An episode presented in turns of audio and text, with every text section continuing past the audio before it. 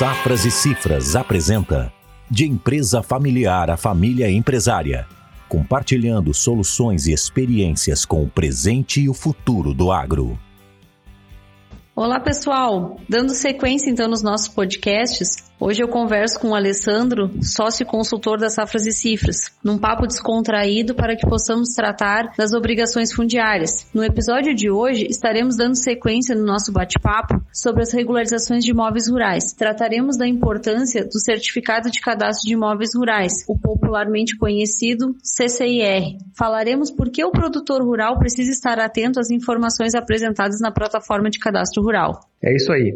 A gente retoma nosso bate-papo sobre as regularizações fundiárias e você que ainda não escutou os primeiros episódios, deixa o convite para que escute. Nós tratamos no primeiro episódio sobre o Cadastro Nacional de Imóveis Rurais e sobre o Imposto sobre a Propriedade Territorial Rural, o ITR. Já no segundo episódio, o assunto em pauta foi a relação direta do Cadastro Ambiental Rural, o CAR, com o ITR e o CCIR. E hoje nós vamos aprofundar um pouco mais nossa conversa sobre o CCIR. Conforme vimos discutindo nos episódios anteriores, é muito importante que o produtor rural esteja atento à relação entre as informações apresentadas aos órgãos públicos. E nesse sentido, eu cito o Certificado de Cadastro de Imóveis Rurais, o CCIR, porque este documento hoje tem sido bastante comentado entre os produtores sobre a necessidade de mantê-lo atualizado, pois alguns anos atrás essa atualização levava alguns anos para que ela acontecesse. E hoje a necessidade ela é recorrente de manter o documento em dia e com as taxas quitadas. Contudo, eu vejo que ocorre uma, uma confusão entre algumas informações desse documento e é bastante comum que os produtores tenham dúvidas sobre isso. Então eu te pergunto sobre a diferença entre a data de emissão do, do CCIR e a data da atualização.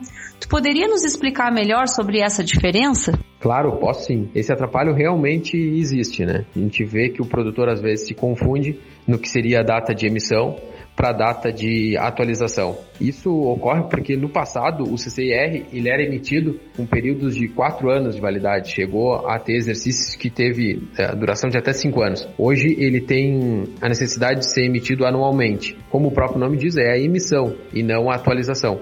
No próprio arquivo tem um, um espaço onde a gente identifica a data da atualização. Isso é visível no documento, né? Então, como a gente falou, a emissão ela é realizada anualmente e essa atualização ela é necessária para os imóveis que não foram atualizados uh, posterior a agosto de 2015. Tá, então todo imóvel que teve a sua data de atualização posterior a agosto de 2015 está atualizado e só precisa ser emitido o CCIR.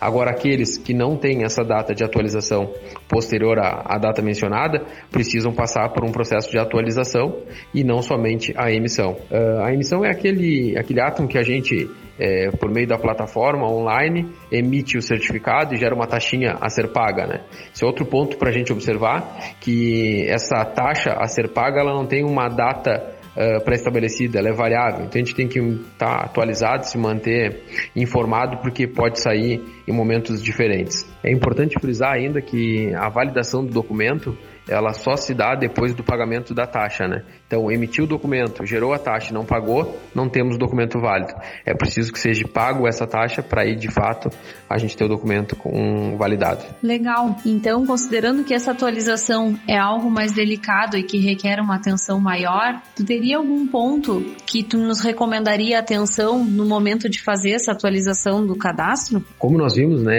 é, são, são atos bem distintos, a emissão e a atualização. Então, é, concordo, é, a, a, atualização é um processo bem mais delicado e precisa ser tratado com cautela. Pensando sobre um ponto em específico, eu recomendaria que a atenção seja dada quanto à classificação fundiária do imóvel. E aí eu convido o pessoal que está nos acompanhando para que peguem o CCR das suas propriedades aí e procurem é, o campo onde consta a classificação fundiária do imóvel, pois é, é com base nas informações declaradas é, nesse processo de atualização que o sistema avalia e classifica essa propriedade em pequena, média ou grande propriedade. E mais, com propriedade produtiva ou improdutiva. E boa parte dos imóveis que saem com um cadastro classificado como improdutivo, geralmente são por falhas no processo do cadastro. Então, o convite que eu faço é que vocês olhem nos cadastros, nos CCRs das propriedades de vocês e confirmem como é que está a classificação fundiária. É um ponto de suma importância e por vezes a gente acaba passando despercebido. Nós, das safras e cifras, Sempre que efetivamos a atualização de um CCIR, realizamos uma análise prévia das informações né, para avaliar se atende os parâmetros necessários para a classificação do imóvel como produtivo. Então, Michele, a minha dica é nesse sentido, que seja avaliado previamente as informações antes de transmitir o cadastro. Perfeito. Então, já que nós distinguimos a atualização da emissão, eu te pergunto se essa atualização, com todo esse critério e cuidado que nós temos que ter ao apresentar os dados da propriedade, essas informações devem ser apresentadas todos os anos ao INCRA? Não, Michele. A, a, atualização ela não é um processo anual, né? A emissão, sim. Agora, a atualização ela é realizada sempre que houver uma mudança significativa na propriedade que precisa ser informado, tá? Agora, como nós já falamos anteriormente, aqueles imóveis que não passaram por processo de atualização posterior a agosto de 2015, esses precisam sim agora se atualizarem. Acrescento ainda quanto a essa questão da atualização que havendo uma mudança na, na propriedade e que a gente corrija isso na declaração do ITR, necessariamente a gente precisa promover a atualização do CCIR, porque como já falamos, existe agora uma vinculação entre os cadastros, né, o TR e o CCIR, e se a gente não proceder à atualização do CCIR, não teremos a, a declaração atualizada também do ITR, correto? Ótimo. Então é muito importante mesmo que as informações junto ao INCRA e à Receita Federal estejam alinhadas e atualizadas, né? Bastante complexo esses assuntos aí. Uma próxima oportunidade estaremos falando sobre a importância desse alinhamento. Então agradeço a tua participação nesse nosso terceiro episódio e convido a todos aí para que voltem a, a participar conosco. No nosso próximo episódio estaremos falando sobre a relação entre essas informações através dos mapeamentos fundiários e diagnósticos. Então te agradeço muito por novamente estar junto aqui conosco. Agradeço ao público que está nos escutando e convido a todos para que continuem assistindo aos próximos episódios. É isso aí. Eu que agradeço pela oportunidade. É, é impressionante como a gente, como o tempo passa quando a gente está falando de um assunto tão importante para todos nós. Finalizamos aí o terceiro episódio sobre as regularizações fundiárias e agora na semana que vem vamos estar nos preparando para falar sobre os diagnósticos e mapeamentos. Quem ficou com alguma dúvida, eu convido para que nos acompanhe nas redes sociais, entre em contato conosco e que acompanhe o próximo episódio. Um abraço a todos. A Safras e Cifras está trabalhando por um Brasil que produz.